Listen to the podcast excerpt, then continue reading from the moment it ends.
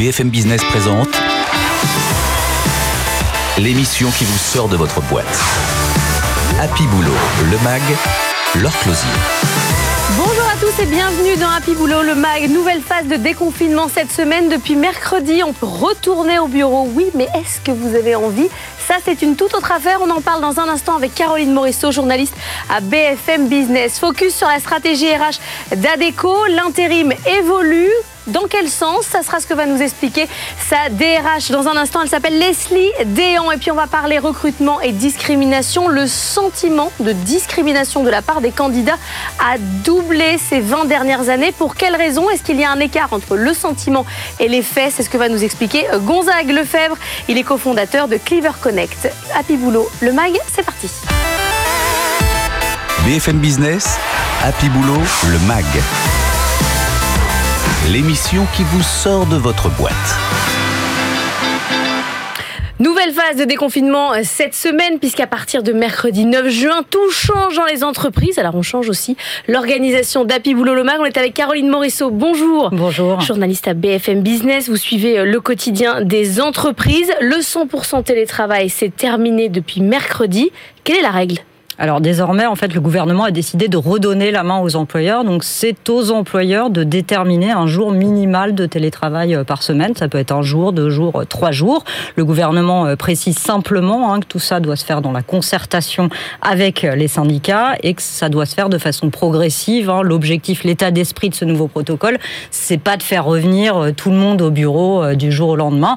Et le gouvernement donne d'ailleurs l'exemple, hein, puisque en ce qui concerne les fonctionnaires, lui a décidé que les fonctionnaires resterait trois jours en télétravail euh, jusqu'à fin juin, et puis ensuite ce sera deux jours en juillet et en août, avant un retour à la normale, euh, en gros à la rentrée de septembre. Oui, parce qu'en gros, dans les entreprises, il va pas se passer grand-chose là cette semaine. C'est septembre véritablement qui se joue. Et alors qu'on disait que les télétravailleurs en pouvaient plus, en avaient marre, que tout le monde voulait retourner au bureau. Alors là, je sais pas si c'est l'été, mais j'ai l'impression que personne veut y aller. Exactement. En fait, ce que nous disent les organisations patronales et les employeurs en général, c'est que la situation s'est complètement inversée. Il y a encore quelques semaines, en fait, ils se battaient face à des salariés qui effectivement n'en pouvaient plus du télétravail et voulaient à tout prix revenir au, bureau. Hein. certaines, dans certaines entreprises, ils sont allés jusqu'à désactiver les badges pour que les salariés ne viennent pas au bureau. Carrément. Et là, ouais, c'est tout l'inverse en fait. Ils se battent pour faire revenir leurs salariés au bureau. On sent que l'inquiétude monte vraiment euh, chez les chefs d'entreprise. Hein. Ils nous disent que plus l'échéance euh, approche, plus ils sentent que leurs salariés traînent des pieds, plus ils sentent qu'ils ont pris goût au télétravail. Certains ont même complètement réorganisé leur vie parfois en province et ils se demandent à quel point leurs salariés vont vraiment revenir euh, au bureau. Et les chiffres leur donnent raison, hein, puisque selon un sondage euh, OpinionWay, 74% des salariés qui ont télétravaillé, donc un quart en gros, euh, les trois quarts pardon des salariés qui ont télétravaillé disent qu'ils ne veulent pas reprendre leur vie d'avant, pas revenir au bureau comme avant, c'est-à-dire en tout cas pas à 100% de leur temps de travail. Ils viendront pas tous les jours au bureau comme avant. Il faut vraiment pression sur les entreprises pour continuer à télétravailler. Il y a quand même des accords qui se négocient. Pour l'instant, euh, on en est où? Alors, on a eu 1600 accords euh, depuis euh, le début de la crise, hein, sur la, fin de l'année dernière, et puis 500 à peu près accords cette année. On est un peu plus de 1600 accords aujourd'hui, mais globalement, on se rend compte que les accords, ils ont été signés dans les, grands groupes qui avaient déjà une mmh. culture des télétravail, qui voient le télétravail comme une opportunité parce que ça représente de formidables économies en termes de mètres carrés. C'est beaucoup plus compliqué dans les petites entreprises. Euh, qu'est-ce qui coince Alors, qu'est-ce qui coince? C'est pas tellement le temps de télétravail, parce qu'il y a énormément de flexibilité, il y a plein de formules possibles. Hein. Une entreprise qui veut pas pousser à fond le curseur du télétravail peut très bien fixer un, quota annuel, par exemple, de jours de télétravail pour que le, manager garde la main et puis gérer le télétravail de ses salariés. Les points durs, vraiment, c'est d'abord de déterminer dans l'entreprise qui peut ou non télétravailler. C'est pas simple, en fait, de savoir qui peut ou non télétravailler. Et il y a des vrais débats euh, entre les syndicats et les employeurs sur ce sujet-là, et c'est un sujet qui peut créer des tensions dans l'entreprise. Et puis l'autre euh, point euh, vraiment euh, compliqué, c'est la question des frais. Les syndicats se heurtent à un mur du côté des directions qui ne veulent rien lâcher sur, sur les frais accordés aux télétravailleurs. Chez PSA, par exemple, mmh. où il y a eu un accord sur le télétravail, les syndicats ont obtenu seulement 10 euros bruts de primes mensuelles. Pour financer tout, le bureau, la Alors non, en mais... plus une aide au financement sur l'achat d'un siège ergonomique, d'un ordinateur, etc. Mais vraiment sur tout ce qui est censé compenser les frais d'électricité, de chauffage dans votre appartement, votre nourriture, etc.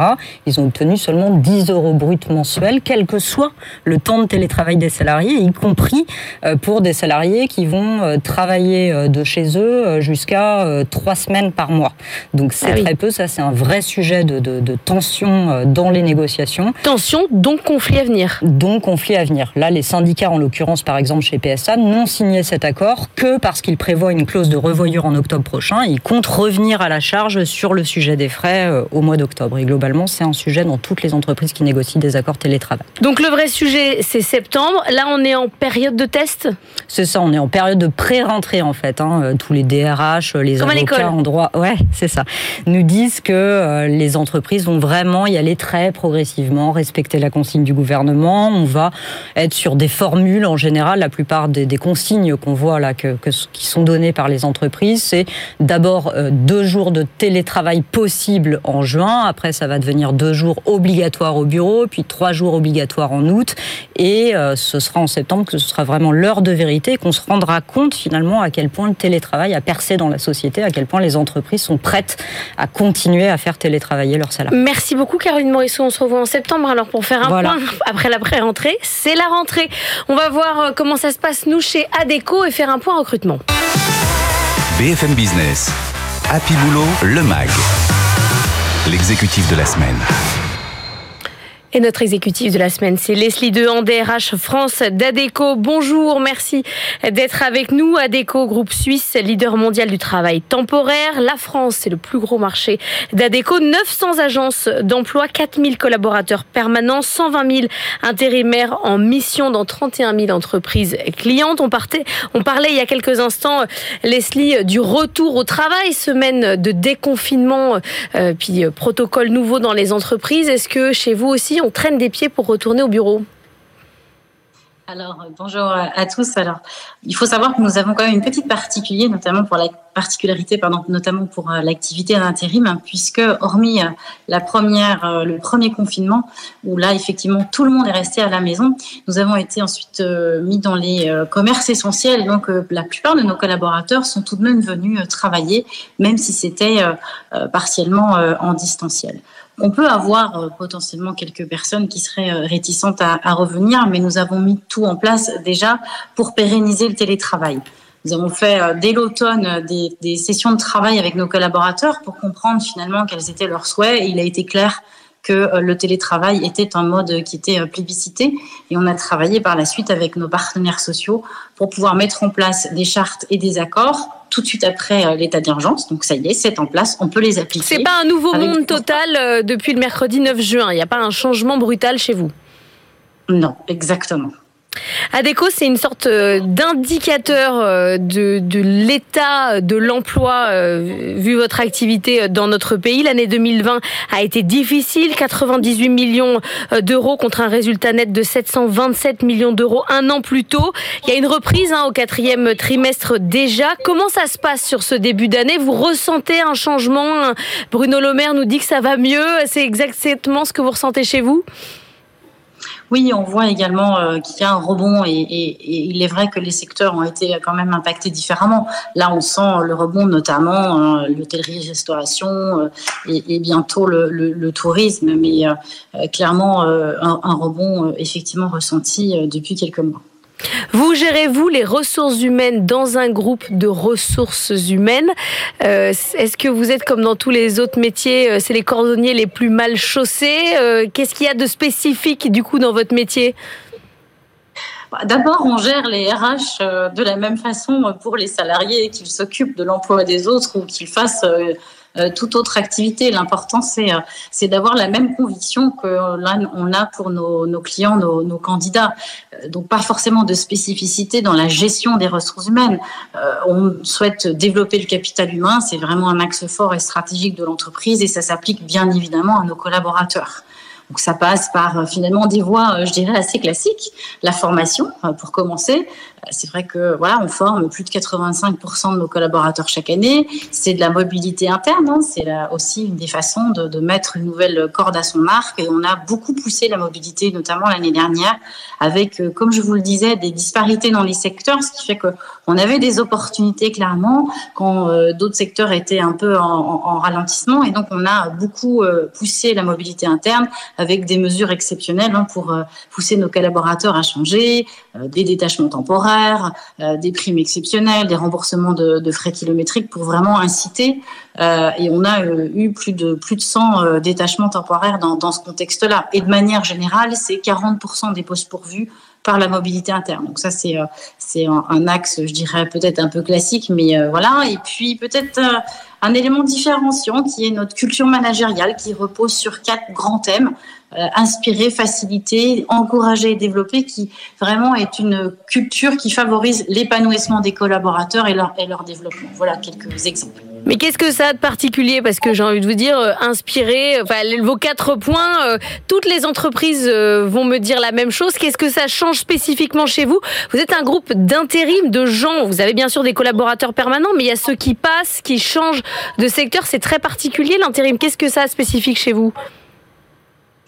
Après, moi, je suis la DRH des salariés euh, qui travaillent effectivement à la mise à l'emploi de, de, de, nos intérimaires. C'est pour ça que je vous parle plutôt de ce qu'on fait en interne. Alors, ça peut vous sembler euh, quelque chose d'assez classique, mais euh, ça reste quelque chose qui est important dans le cadre d'une entreprise que d'avoir des rituels managériaux qui répondent à ces quatre grands thèmes. En tout cas, c'est depuis plusieurs années un impératif dans notre entreprise qui est vraiment ancré. Ça fait partie de nos racines aujourd'hui. Vous faites partie du dispositif euh, Un jeune, une solution lancé par le gouvernement. C'est le grand plan pour euh, tenter de redynamiser euh, l'emploi des jeunes. Votre objectif de recrutement, c'est quoi? Alors, dans le cadre de ce dispositif, donc, dont nous sommes, comme vous le dites, partenaires, nous avons un objectif de 5200 jeunes de moins de 26 ans d'ici la fin de l'année. Un jeune de moins de 26 ans, il n'est pas très formé, il est vraiment en tout début de carrière. Qu'est-ce que vous avez à lui offrir comme perspective? Alors d'abord, nous investissons beaucoup sur l'apprentissage et l'alternance. Hein. C'est à peu près 37% de notre budget de formation. Donc, euh, ça fait partie de notre ADN que de former euh, les jeunes. Nous avons d'ailleurs des, CFA euh, maison. Donc, on offre une carrière et un apprentissage. Alors sur les jeunes, vous aviez une initiative qu'on a pas mal suivie à BFM Business les autres années, qui est CEO for One Month. Il y avait un, jeune qui suivait, qui prenait la place du CEO pendant un mois. Vous, vous suivez toujours cette initiative? Vous avez reçu 20 000 candidatures. C'est-à-dire que c'est énorme. Oui, un bel engouement depuis euh, sept ans d'existence. Je crois que nous avons battu le record cette année et effectivement, on vient juste de terminer. Et, notre CEO d'un mois a démarré hein, pour, son, pour son mois. Donc, euh, euh, elle est avec nous. Elle s'appelle Célia Amour. Donc, effectivement, un bel engouement parce que c'est un véritable tremplin en fait pour pour les jeunes. on a d'ailleurs intégré plusieurs talents, soit finalistes, soit vous les avez gardés après vos CEO for, for oui. Oui, oui, on est... Ah, bah oui, bien sûr, on essaie de les garder. Mais alors là, celle que vous avez euh, sélectionnée pour cette année, pourquoi elle? C'était sur quels critères alors, sur les 20 000 oui, non, mais c'est un long parcours et on est, euh, voilà, il y a un principe de jury à la fois interne, mais aussi avec un panel de clients. Donc, euh, ça, ça, c'est un parcours en lui-même avec plusieurs interviews et interventions de, des, des candidats, hein, donc avec euh, une sélection qui, qui se passe évidemment en entonnoir jusqu'à jusqu'au top 10 où il y a effectivement là les membres du comité de, direction qui font un premier fil pour le top 5 et puis un dernier panel avec le président et, des, clients, des, clients euh, pour euh, choisir le ou la lauréate ou lauréat. Et alors le CEO qui est comme ça remplacé par, par ce jeune, il, lui, il est toujours content de faire cet exercice? Il en a pas marre d'être suivi par un jeune qui doit lui poser plein de questions? Non, après ça reste un mois déjà, c'est pas toute une année. Non, Donc encore une fois, c'est vraiment dans l'ADN du groupe que, de, que de, de, transmettre et de faire monter en compétences. Donc non, il en a pas marre, il en est euh, très heureux. C'est aussi un regard différent, encore une fois, d'une personne qui est jeune, qui est aussi externe à l'entreprise. Donc c'est extrêmement riche. Sur euh, la question de l'insertion et de l'emploi euh, handicapé, on en parle de plus en plus euh, avec les DRH que je reçois ici. Il commence à y avoir un mouvement, je trouve, sur, sur cette question-là. Vous aussi, vous avez pris des engagements. Vous avez reçu la ministre chargée du dossier il y a, il y a peu de temps. Vous, vous trouvez aussi, vous aussi, que c'est plus simple aujourd'hui, euh, qu'il y a euh, dans les entreprises, alors je sais que vous êtes la DRH en interne, vous vous occupez pas des intérimaires, mais qu'il y a au sein des entreprises qui sont vos clientes une prise de conscience de l'intérêt d'avoir dans leurs équipes euh, des personnes qui sont atteintes de handicap. Oui, complètement en phase sur cette prise de conscience. Donc je ne dirais pas que c'est plus facile parce que ça reste des recrutements qui peuvent être compliqués. Hein. Je sais que typiquement nous avions, nous avons nous mis en place des opérations spéciales pour pouvoir notamment recruter sans CV, parce que une des difficultés qu'on rencontre avec les personnes en situation de handicap, c'est qu'elles euh, n'osent pas, elles s'auto-censurent. Et donc, il faut aller les chercher, il faut recruter différemment. Donc, euh, nous, on a monté une opération euh, spécifique sur l'alternance inclusive avec notre cabinet spécialisé Humondo Pluriel qui va justement chercher les candidats sans CV et sur une base plutôt de leurs valeurs, leurs aptitudes, leurs motivations, parce qu'encore une fois, sinon on ne les trouve pas. Mais je vous rejoins, il y a une vraie prise de conscience et les, les entreprises ont vraiment envie de faire, euh, de progresser dans ce domaine. Ça veut dire que désormais, vous dites il faut aller les chercher, il faut être proactif, il faut décider vraiment que c'est un plus pour l'entreprise et s'investir. Tout à fait. 1000 personnes euh, issues euh, des, euh, de, de 1000 personnes handicapées, vous allez recruter cette année. Vous, à titre personnel, en tant que DRH, vous êtes active sur LinkedIn ou pas? C'est ma question à tous les DRH. Je suis obsédée par LinkedIn. Oui, je le suis.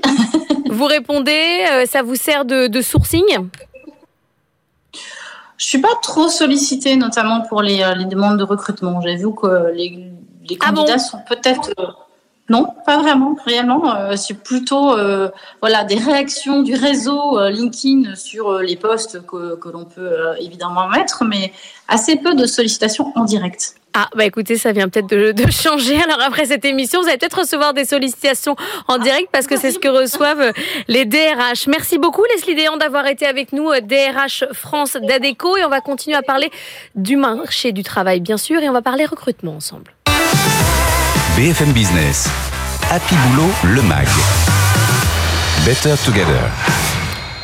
Et on va parler discrimination à l'embauche. On est avec Gonzague Lefebvre. Bonjour, vous êtes cofondateur de Cleaver Connect qui appartient à Météo Job. Météo Job, c'est un site de recherche d'emploi. Vous avez fait, vous faites régulièrement un observatoire sur les discriminations à l'embauche avec l'IFOP. Vous avez interrogé 4000 salariés.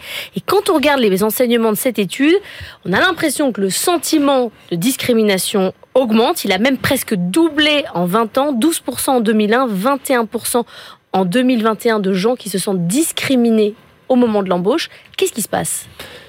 Ah, Vous avez employé les, bons termes, Laure. Euh, il y a en tout cas une augmentation du sentiment de discrimination à l'embauche en France. Et ça, c'est le, premier élément que j'ai envie de, porter euh, à la réflexion. C'est effectivement en 2001, 12% des candidats dans les processus de recrutement nous disent j'ai été victime de discrimination, on est à 20% aujourd'hui. Et on peut se dire spontanément, la situation se dégrade, on ne fait pas ce qu'il faut. Attention néanmoins, si on veut prendre de la hauteur et pas mettre les deux pieds dans le plat, on parle de sentiment de discrimination. D'accord? Donc c'est le ressenti de la personne.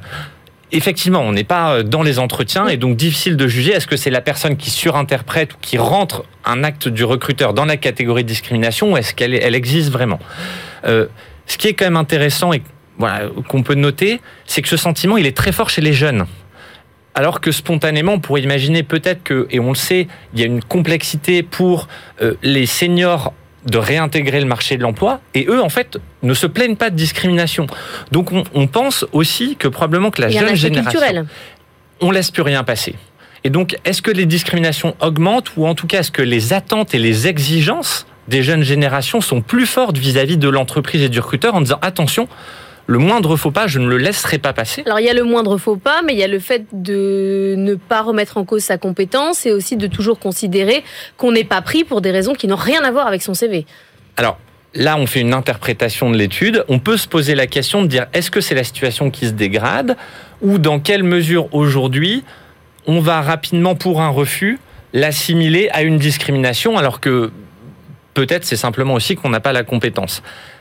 Néanmoins, donc je pense qu'il faut prendre ce recul-là en se disant il y a une exigence supplémentaire. Les jeunes générations sont plus formées, plus attentives euh, aux discriminations et donc elles les pointent plus facilement du doigt. Donc côté entreprise, on doit être très vigilant, ça c'est sûr. Maintenant, il y a des chiffres quand même qui mentent pas et auxquels on peut pas passer à côté. Euh, les femmes. Donc voilà, par rapport à la moyenne nationale, les femmes disent on est plus souvent, on ressent plus souvent ce sentiment de discrimination. Et il y a d'autres critères importants. Donc il y a le sexe, euh, il y a la couleur de peau. Donc, si vous n'êtes pas blanc aujourd'hui en France, vous êtes plus victime, avez plus souvent le sentiment d'être victime de discrimination. Euh, il y a le handicap. Voilà, la couleur de peau, le handicap et le fait d'être une femme. Et on appelle ça des critères d'additionnalité, c'est-à-dire que bah, au plus vous cumulez ces critères, au plus euh, vous avez le sentiment d'être souvent, régulièrement euh, victime de discrimination dans votre processus de recrutement? Le moment de la discrimination, euh, c'est euh, le moment de l'entretien d'embauche, donc la discussion avec euh, le recruteur. C'est un moment ultra sensible, évidemment, où on n'est effectivement pas sur le factuel. On peut être sur une discrimination euh, même positive. Vous venez du même endroit que moi, on est pareil, on se ressemble. Il y a plein de critères qui jouent. on est vraiment sur le oui, le, sentiment. Est-ce que aujourd'hui on refuse euh, ce moment un peu, euh, un peu compliqué sur le plan émotionnel? Non, on le refuse pas. On voudrait que ça aussi, ça soit factuel. On voudrait qu'il n'y ait plus d'entretien, qu'il n'y ait plus de décision sur le candidat. Euh. le choix, c'est une discrimination, c'est ça que je veux vous dire. C'est ça que j'essaie de vous dire. C'est une très bonne, c'est une très bonne remarque. Et d'ailleurs, ça soulève une question. C'est dans l'étude, à la fin, on a demandé est-ce que la technologie peut être un moyen de réponse Donc la technologie qui, par certains côtés, est plus factuelle que l'humain, qui mélange du subjectif et de l'objectif. Et il s'avère que, globalement, les candidats sont mitigés. Certains 50% disent je sais pas trop si c'est positif ou pas et 25% compte, 25% pour. Donc en plus, en fait, on veut pas non plus remplacer de l'humain par la technologie. Donc c'est là le paradigme. Et on veut pas être jugé. Voilà. Bah alors qu'est-ce qu'on fait? Eh ben, on est dans une situation pas simple. Euh, le premier élément, c'est, et on, le sait, c'est la formation dans le processus de, un, la vigilance des entreprises. Voilà, c'est important. Mais elle monte la vigilance des entreprises. On le voit ici, on interroge des DRH toute la semaine. Ils font, ils font attention désormais. Ils essayent de former leurs managers. Alors c'est peut-être pas encore euh, suffisant, mais il y a une prise de conscience. Il y a une prise de conscience et il y a des choses qui vont dans le bon sens. Par exemple, l'étude fait remonter que les discriminations ressenties sur le CV sont, sont plutôt faibles par rapport à celles ressenties en entretien d'embauche. Donc, on a, il y avait un débat il y a peut-être une dizaine d'années sur le CV anonyme. A priori, en tout cas, le sentiment d'être discriminé se déplace de la première étape du processus à l'étape d'entretien physique. Donc, il y a quand même des initiatives qui vont dans le bon sens. Euh, voilà. Maintenant, on n'est pas euh, probablement au bout du chemin. On doit continuer de d'essayer de trouver collectivement des solutions sur euh, sur ces sujets, parce que quand vous avez 50%, 50% d'un échantillon, donc des répondants qui sont des femmes d'origine étrangère, avec un nom consonance étrangère, non blanche et en situation de handicap, qui disent à 60 ou 70% je suis victime de, discrimination. Ça dit quelque chose sur le rapport au travail quand même. Ça veut dire que la relation est compliquée. La relation est clairement compliquée. Et il y a des frontières qui sont floues, il y a une porosité, et je trouve ça intéressant. C'est-à-dire qu'il y a le côté discriminant sur l'aspect légal, et après on a distingué une autre, une, autre, euh, un autre groupe qu'on a classé dans l'irrespect. C'est-à-dire qu'il y a des choses qui ne sont pas légaux, mais on ne sait pas très bien comment les classer. c'est quoi? Et donc, c'est classé sous le nom de, de body shaming, donc c'est la honte du corps. Et donc, c'est-à-dire que si un recruteur vous fait une remarque sur votre tenue vestimentaire, aujourd'hui, est-ce que c'est considéré comme de la discrimination ou pas pour certains candidats? Alors, nous, on l'a classé dans l'irrespect parce que c'est pas tout à fait illégal, d'accord? Mais aujourd'hui, en tout cas, force est de constater que les jeunes générations, donc je veux dire moins de 30 ans, rentrent dans la catégorie irrespect, le fait qu'un recruteur fasse une remarque à un candidat sur sa tenue, la jugeant non appropriée pour l'entretien ou pour effectuer le métier. Sauf que c'est compliqué si vous êtes sur un métier d'accueil ou. C'est compliqué, et mais en même temps, dans cette catégorie, on peut avoir, quand on déborde de la tenue, des remarques, par exemple, sur le poids. Et là, là où on pourrait peut-être accepter une remarque sur la tenue, quand elle dérive sur le poids d'une personne, on est sur son intégrité physique et là on rentre dans la discrimination. Et je, ce qui est compliqué dans aussi de ce qu'il faut comprendre, c'est qu'il y a ce qui est illégal et ce que les candidats considèrent comme étant de la discrimination et qu'ils n'acceptent plus d'entendre, à tort ou à raison, je suis pas là pour euh, juger. Ah, ça veut quand même dire que le métier de recruteur devient très très compliqué hyper compliqué, hyper compliqué. Euh, c'est factuel entre les contraintes euh, légales, législatives, les attentes des candidats, entre euh, enfin, les nouvelles générations, la transformation des métiers. Aujourd'hui, il faut faire attention à tout. Bienvenue au 21e siècle. Non, mais c'est là où on se dit finalement un robot, au moins, c'est ce qu'on disait juste avant, n'a pas ce, ce, genre de problème, mais en même temps, il enlève l'humain. Ça veut dire que Enfin, vous voulez plus d'humain, euh, mais moins d'humain parce que l'humain fait des erreurs. Euh, c'est exactement. Et c'est là, bah, c'est le paradigme. Euh, et j'ai pas la réponse, voilà, entière sur le sujet, mais effectivement, la technologie permettrait de dire, on peut faire trier par un robot, par exemple des CV, exactement de la même façon, avec le même temps de lecture de chaque CV, le même prisme. Et pourtant, en tout cas en France, parce que c'est pas forcément la même chose à l'étranger, on n'a pas forcément la même approche on n'est pas non plus hyper fan de cette option-là.